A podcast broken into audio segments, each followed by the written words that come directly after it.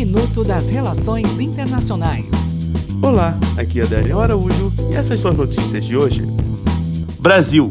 O ministro da Ciência, Tecnologia, Inovações e Comunicações, Marcos Pontes, embarcou nesta segunda-feira para Cayena, capital da Guiana Francesa, para uma visita ao centro de lançamento de Corot, a base de lançamentos pertence à Agência Espacial Europeia e é uma referência mundial no setor.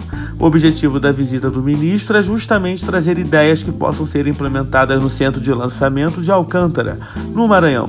Uma comitiva de 17 deputados e senadores também participa da visita oficial.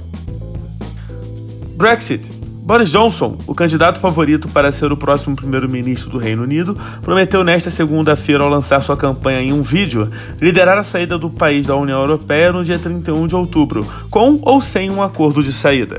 Venezuela. A Rússia declarou que retirou a maioria de seu efetivo presente na Venezuela, afirmou o presidente dos Estados Unidos, Donald Trump, nesta segunda-feira no Twitter. O Kremlin é um dos governos que reconhecem Nicolás Maduro como presidente venezuelano, em contraposição a Juan Guaidó, e enviou militares e ajuda humanitária recentemente para demonstrar apoio ao chavismo.